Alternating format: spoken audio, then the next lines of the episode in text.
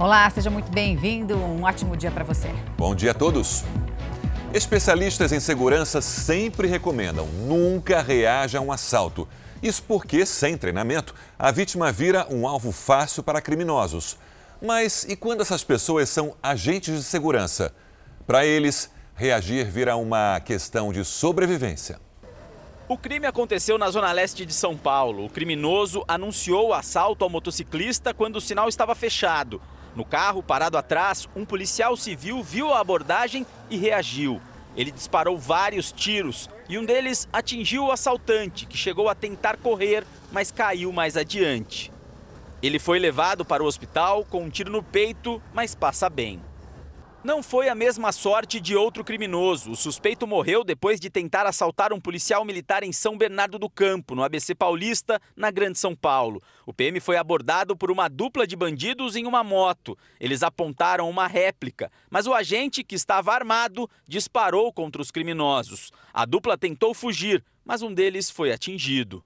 Em Moema, outra ocorrência contra um agente de segurança. Dessa vez, um ex-oficial da aeronáutica reagiu a um assalto e matou dois criminosos. Vale a pena reagir? Sem treinamento, este especialista não recomenda. Nós temos que ter em mente que o cidadão comum ele não está apto a reagir a um assalto. Então, se ocorrer esse assalto, ainda é a melhor medida que se tem é não reagir. E tem explicações para isso. Agentes de segurança são diferentes da população comum, ainda mais quando o assunto é um assalto. E foi assim que aconteceu com um delegado que estava na Avenida do Estado, uma das principais vias da capital paulista. Um criminoso anunciou o assalto. E aí, com a experiência da profissão e também por estar em um carro blindado, o delegado reagiu e conseguiu prender o criminoso. O delegado encontrou o que especialistas chamam de janela de ação. Depois de perseguir os suspeitos por cinco quarteirões, eles apontaram a arma e foi quando o policial disparou.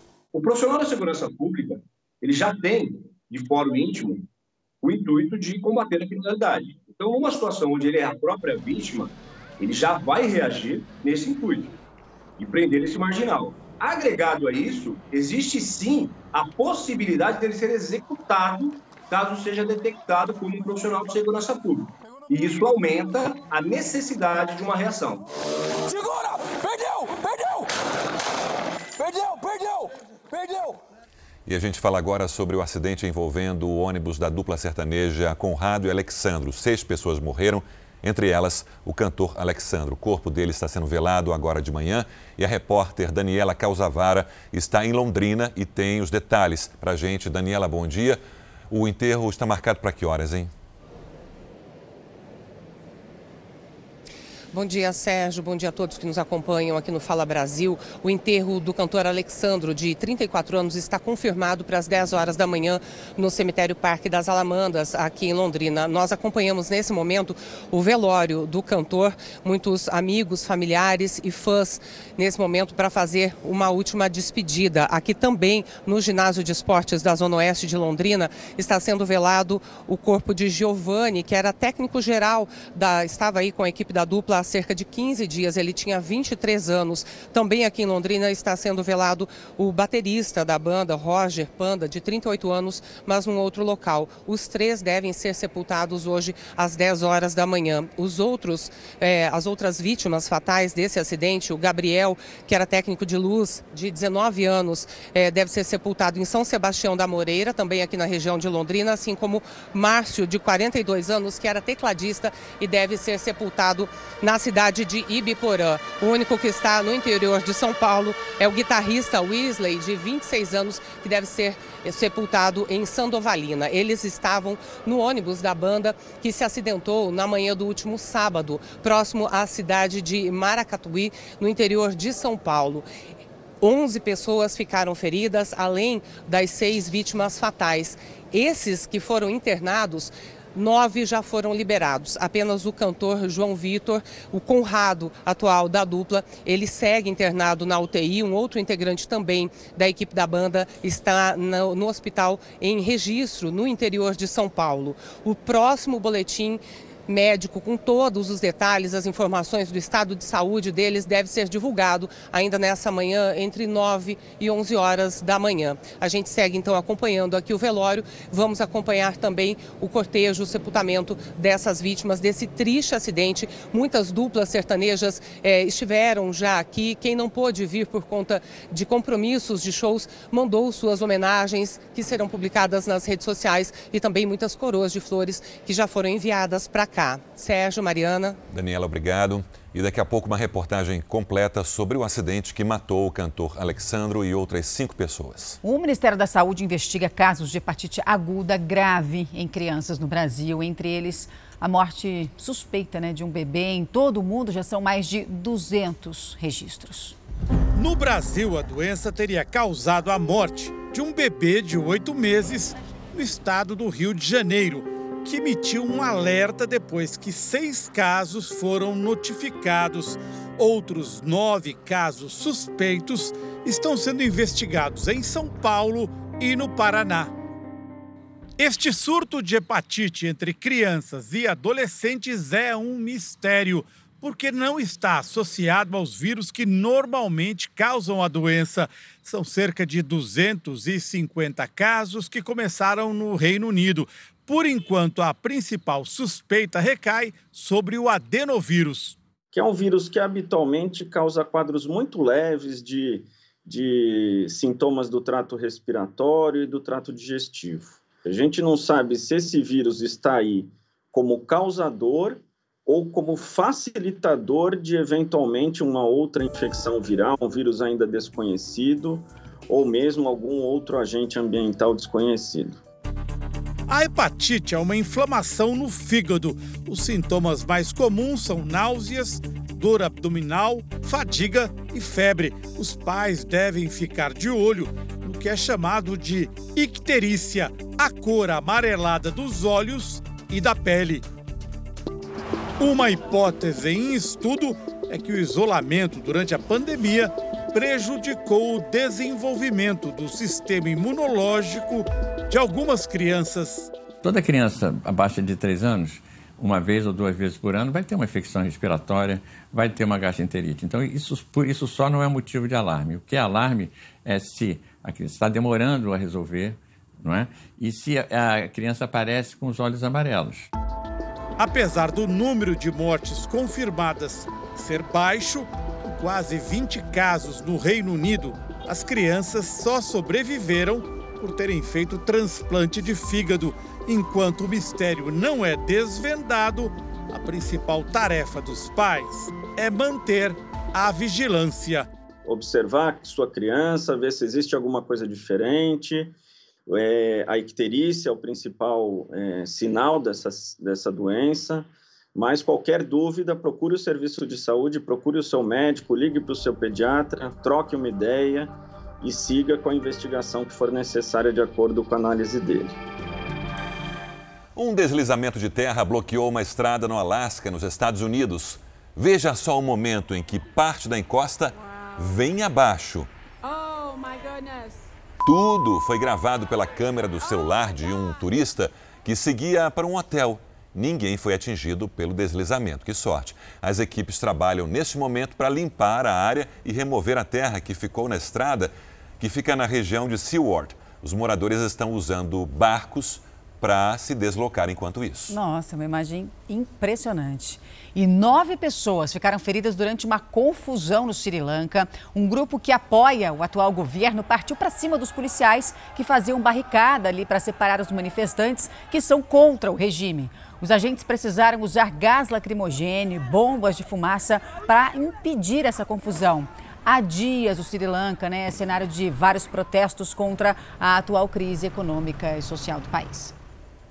Uma menina de 4 anos morreu depois de se afogar em uma máquina de lavar na cidade de Cascavel, no Paraná.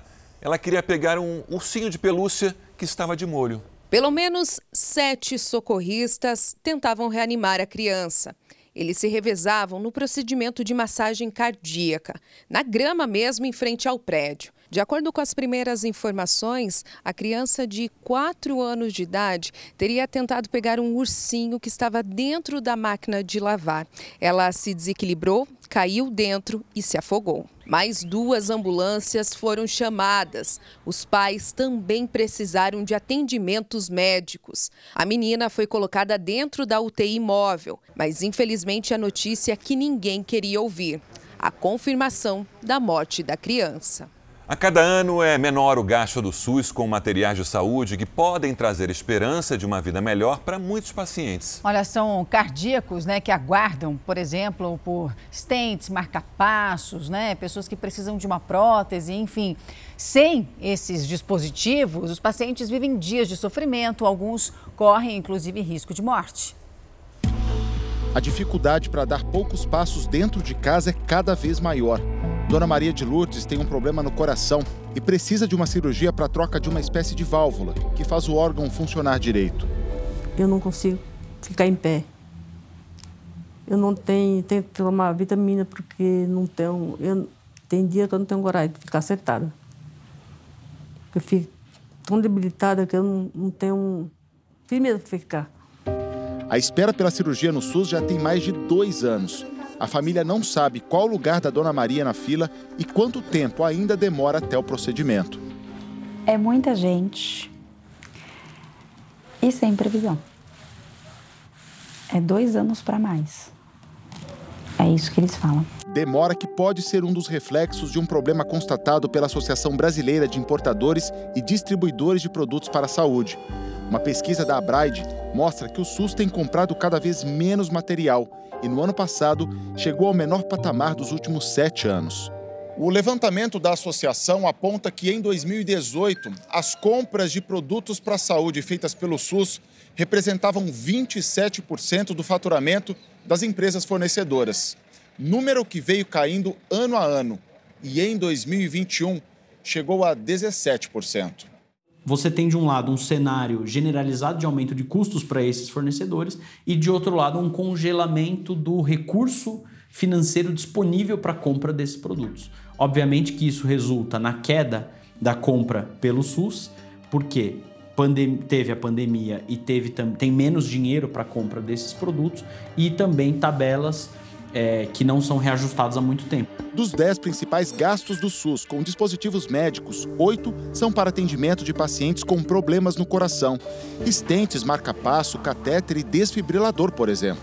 Se o governo está reduzindo o valor para comprar o produto principal da lista, e é um produto que salva vidas, né? principalmente quem está ali é, é, no momento de emergência, que precisa ser operado naquele momento, é, obviamente é muito preocupante essa, esse tipo de medida, porque pode inviabilizar esse fornecimento e, de certa forma, impactar diretamente no atendimento dos pacientes. Né? Lá em Imperatriz, no Maranhão, o filho do Josivaldo está internado desde que nasceu há três meses, esperando uma cirurgia no coração. Um dia desse, o coraçãozinho dele quase para, todo lado reanimar ele. Você que é desespero, ó, com o pai e a mãe. Além de quem tem problemas cardíacos, quem espera por próteses ortopédicas também sofre com a demora. Seu Olegário, de 79 anos, precisa de uma cirurgia no joelho há sete anos. 2015 ele foi, foi feita uma avaliação e foi encaminhado para a cirurgia. Então, de lá para cá, é um vai e volta. Então, vai para o regional de Taubaté, vai para o hospital escola de Taubaté. Depois ele foi para Caraguatatuba, naquele hospital que é de especialidade de ortopedia. Enquanto isso, a saúde do aposentado piora. A dor dele do joelho, como ele daí começou a usar bengala, mancar, foi prejudicando todo o quadril.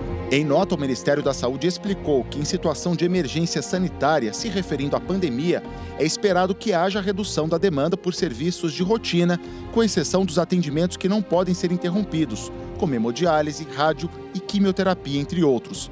Afirmou também que a gestão e financiamento do SUS são compartilhados entre União, estados e municípios, como determina a Constituição Federal.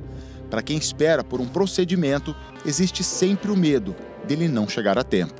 O médico cardiologista dela, ele informou, ele deixou bem claro que o ideal era ela fazer o quanto antes essa cirurgia, porque conforme vai passando, é, pode ir piorando cada vez mais. E o aumento da temperatura na Ásia causa impactos ambientais em todas as espécies animais. Na Índia, por exemplo, as aves estão morrendo por desidratação.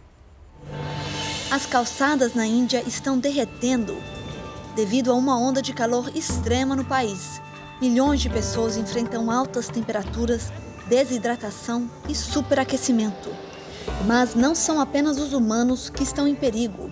Este passarinho foi encontrado quase imóvel na calçada escaldante da cidade de Ahmedabad.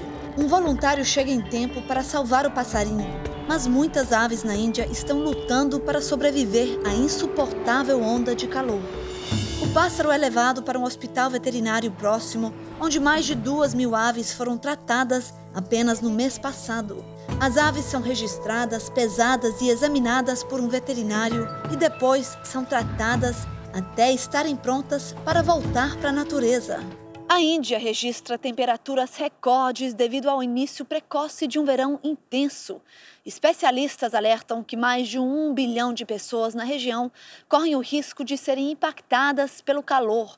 Os cientistas também afirmam que ondas de calor como essa se tornam mais intensas e frequentes devido às mudanças climáticas. Girachar, que administra o hospital, diz que eles recebem entre 50 e 60 aves desidratadas todos os dias.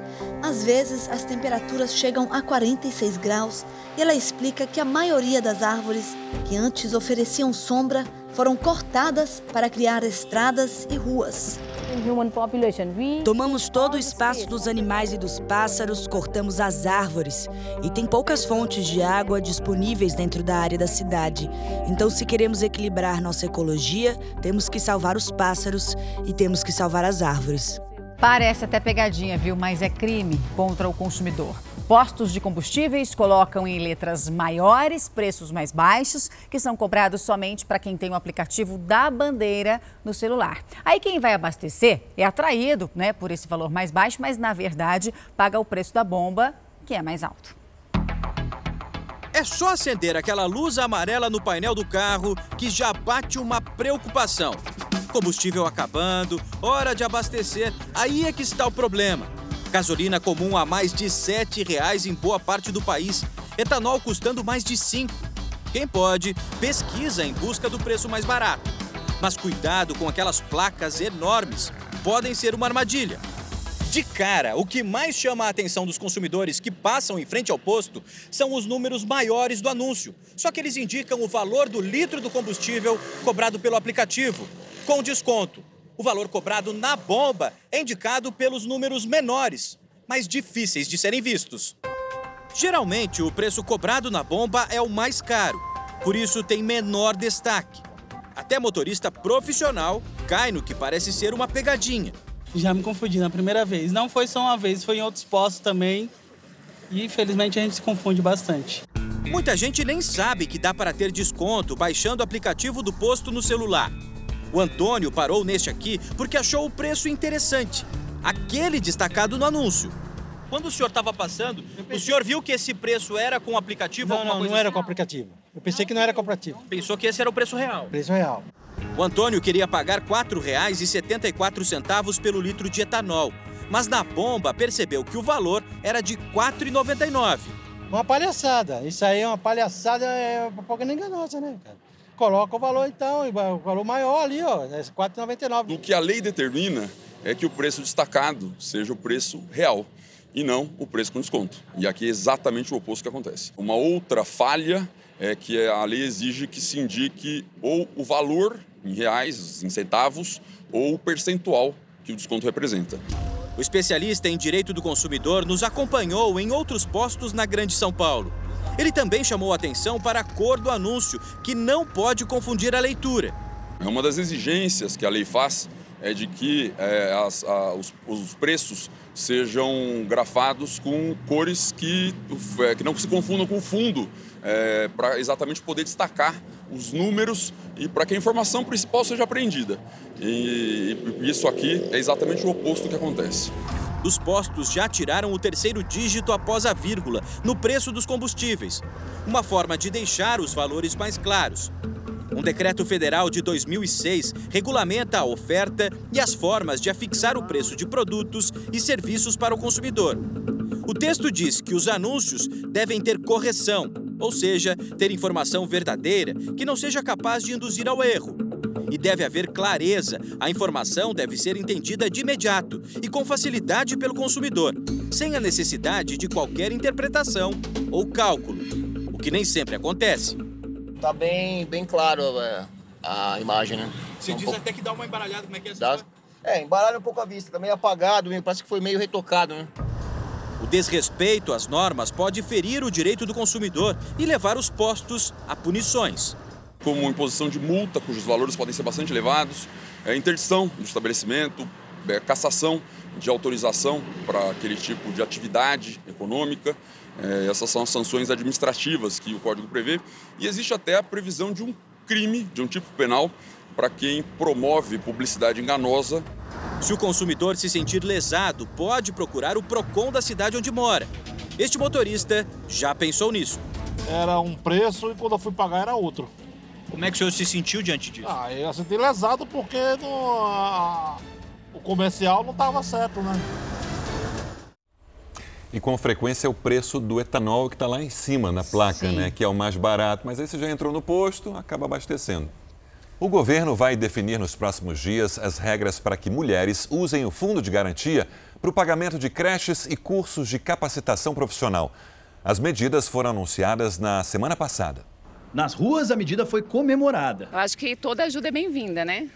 E principalmente para as mães, as mães que são solteiras, mas não têm um companheiro para ajudar. Muito interessante, porque tem criança demais precisando de creche e a mãe presa em casa sofrendo por conta da, da, da criança, não pode trabalhar lá fora. O pacote de medidas anunciado pelo governo prevê o saque do Fundo de Garantia por Tempo de Serviço para o pagamento da creche de crianças de até 5 anos e também para custear cursos de qualificação nas áreas de tecnologia, inovação e engenharia.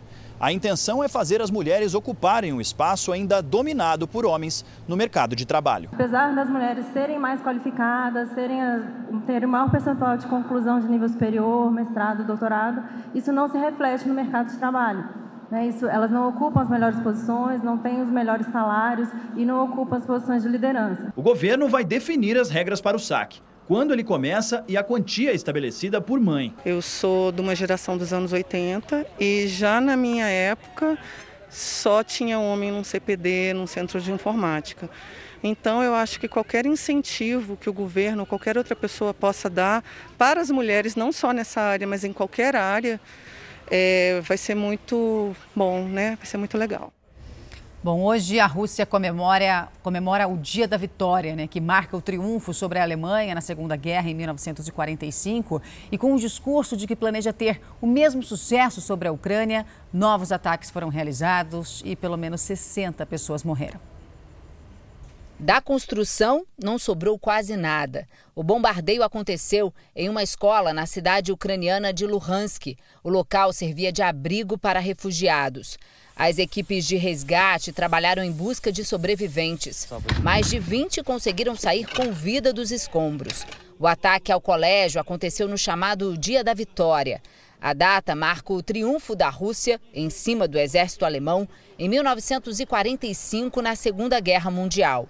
Em um discurso feito logo depois da parada, o presidente Vladimir Putin disse que pretende ter o mesmo êxito contra a Ucrânia que a então União Soviética teve frente à Alemanha. Já são 75 dias de guerra e mais de 3 mil civis mortos e outros 3 mil feridos, além da destruição do país. Para reconstruir a Ucrânia, o presidente Volodymyr Zelensky conta com a ajuda de dezenas de países e também de celebridades internacionais. Neste domingo, o metrô de Kiev ganhou uma visita inesperada. O vocalista Bonovox e o guitarrista da banda irlandesa U2 tocaram para um grupo de 100 pessoas. Logo após a apresentação, os músicos visitaram alguns pontos da cidade de Irpin e Bono comentou: Os mais jovens na Rússia sabem o que está acontecendo e eu confio neles para que tirem Vladimir Putin do poder, disse o vocalista. Parentes de uma brasileira que morreu no navio onde trabalhava no Alasca lutam para trazer o corpo de volta ao país. É um processo que prolonga e aumenta ainda mais o sofrimento né, de quem perdeu um ente querido. Porto de Santos, no litoral paulista, foi de onde Diana Vierdac partiu e não voltou mais. A garçonete trabalhava em um cruzeiro, um emprego que proporcionou a ela conhecer muitos países e até assistir em alto mar a queima de fogos no Réveillon de Copacabana. Em abril desse ano, surgiu a oportunidade para trabalhar viajando a costa dos Estados Unidos. Um sonho, mas que teria um fim trágico. Era o sonho dela querer arrumar as coisas, porque ela ia ter um salário melhor eu nunca imaginei que a minha filha fosse embora tão rápido. Navegando pelo Pacífico, na região do Alasca, Diana começou a passar mal. Ela foi atendida dentro do navio pela equipe médica. Porém, o quadro se agravou e Diana precisou ser transferida de helicóptero até um hospital. Apenas três dias depois, ela morreu. No atestado de óbito emitido pelas autoridades americanas, consta como causa principal da morte crise blástica, uma leucemia rara, extremamente agressiva e de difícil detecção. Uma doença que nós nunca imaginaria que ela tinha. A operadora de cruzeiros americana se responsabilizou por todos os gastos médicos e também pelo traslado do corpo dos Estados Unidos para o Brasil. Porém, mais de 10 dias depois da morte de Diana, o corpo ainda não chegou ao país. A família alega que a difícil comunicação com a embaixada brasileira e questões burocráticas têm atrasado o processo. Depois de nove dias tentando, um amigo da família conseguiu contato com o consulado de São Francisco, que seria o mais próximo de onde o corpo de Diana está, no Alasca. Ele recebeu esse formulário para ser preenchido e uma orientação que deixou a família inconformada. Por mais absurdo que possa parecer, é, esse formulário ele deve ser entregue em mãos no consulado em São Francisco, Califórnia. Diana vem de uma família humilde. A mãe, empregada doméstica e moradora de um apartamento simples na Baixada Santista, não tem condições de arcar com uma viagem até os Estados Unidos. Para este advogado especialista em direito internacional, processos assim demoram mas a função da embaixada é justamente agilizar as pendências burocráticas. As autoridades consulares brasileiras no exterior devem administrar todos os atos necessários para viabilizar uma aceleração na tramitação dessa burocracia. Enquanto a autorização para o transporte do corpo de Diana não chega, Dona Divalmira espera e sofre. E cada dia que passa é um sacrifício que eu faço.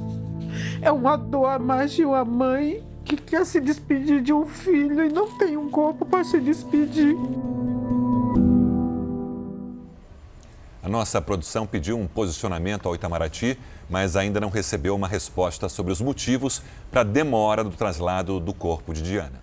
Bom, a gente volta a falar sobre a tragédia que matou o cantor sertanejo Alexandro, o Conrado, que completava né, a dupla. Um outro integrante da dupla está em estado grave e um vídeo do ônibus da dupla em alta velocidade viralizou nas redes sociais. Mas o advogado dos cantores garante que esse é um vídeo antigo. Muita comoção na despedida. Alexandro, da dupla com Conrado, foi uma das vítimas fatais do acidente envolvendo o ônibus da banda no último sábado. Músicos e técnicos saíram de Tijucas do Sul, no Paraná, e seguiam para São Pedro, no interior paulista. O acidente foi no quilômetro 402 da rodovia Regis Bittencourt, na região de Miracatu. Segundo a Polícia Rodoviária Federal, o pneu dianteiro esquerdo do ônibus estourou e o motorista perdeu o controle da direção. O veículo tombou na pista e foi parar no canteiro central da rodovia. 19 pessoas da equipe estavam no ônibus. Além do cantor Alexandro, outras cinco pessoas morreram.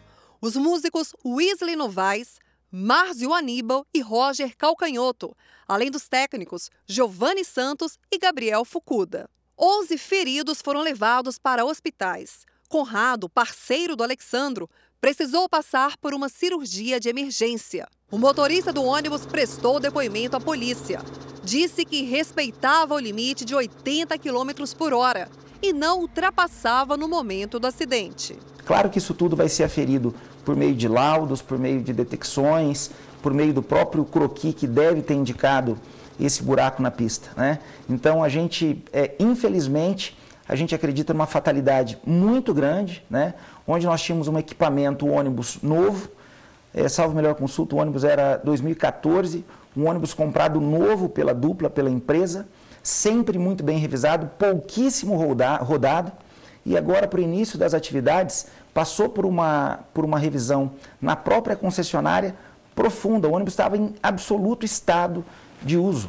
Luiz Alexandro Talhari Correia, o Alexandro, tinha 34 anos. Esta foi uma das últimas postagens que ele fez diante de um piano.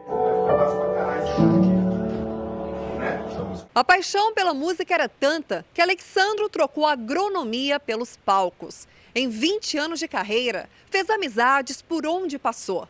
A trágica morte abalou o meio musical. O cantor recebeu várias homenagens de parceiros e colegas de profissão.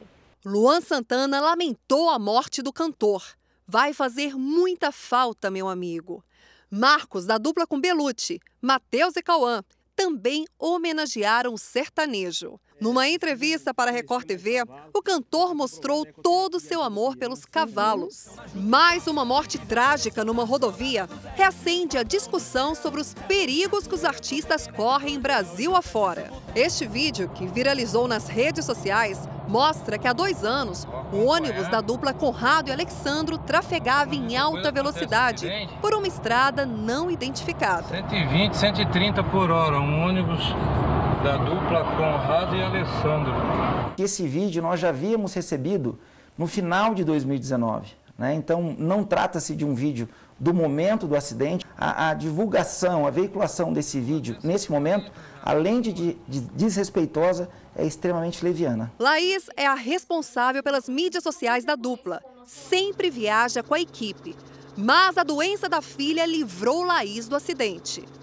Eu não fui porque eu fiquei alguns dias doente, minha filha de repente ficou doente.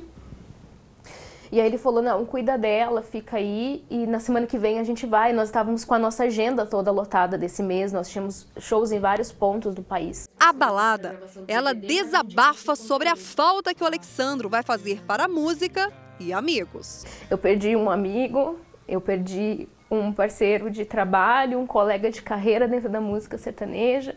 E além do Alexandre, eu perdi outros amigos da nossa equipe. Nossa equipe era uma equipe muito unida, muito unida. E a gente perdeu muita coisa. Acho que a música também perde um artista criativo, inovador, é, alegre. Passo por cima da conversa desse povo, esse jeito eu sofro, que romance todo. Mas quem mandou eu me acostumar, faço promessa pra largar. Em pleno Domingo das Mães, um pai divorciado matou o filho e depois cometeu suicídio em um hotel de São Paulo. O homem tinha perdido a guarda compartilhada da criança. Foi nesse hotel, no bairro do Jaçanã, na zona norte de São Paulo, que Jonathan se hospedou com o filho, Johan, de 8 anos de idade. O homem morava em Santa Catarina e veio visitar o menino. Há pouco tempo, Jonathan ficou sabendo que havia perdido a guarda compartilhada do filho, que passaria a viver apenas com a mãe. Tinha uma ordem judicial para a guarda da criança ficar com a mãe. Ele não aceitou essa ordem judicial, ele pegou o filho para passar o final de semana, começou a fazer ameaças para a mãe. O homem revoltado ligou para a mãe do garoto e fez ameaças. Ela ficou assustada, então decidiu ligar aqui para o hotel e conversar com alguns funcionários que não quiseram interferir na briga do casal. Ela então acionou a polícia militar mas já era tarde demais. Tivemos que arrombar a porta. A hora que nós conseguimos arrombar a porta, nos deparamos com os dois baleados. A mãe de Johan chegou ao hotel muito abalada. Em uma carta, o pai do menino confirma que o motivo do crime trágico foi a disputa pela guarda do filho. Bom, Fala Brasil termina agora. Uma ótima semana para você.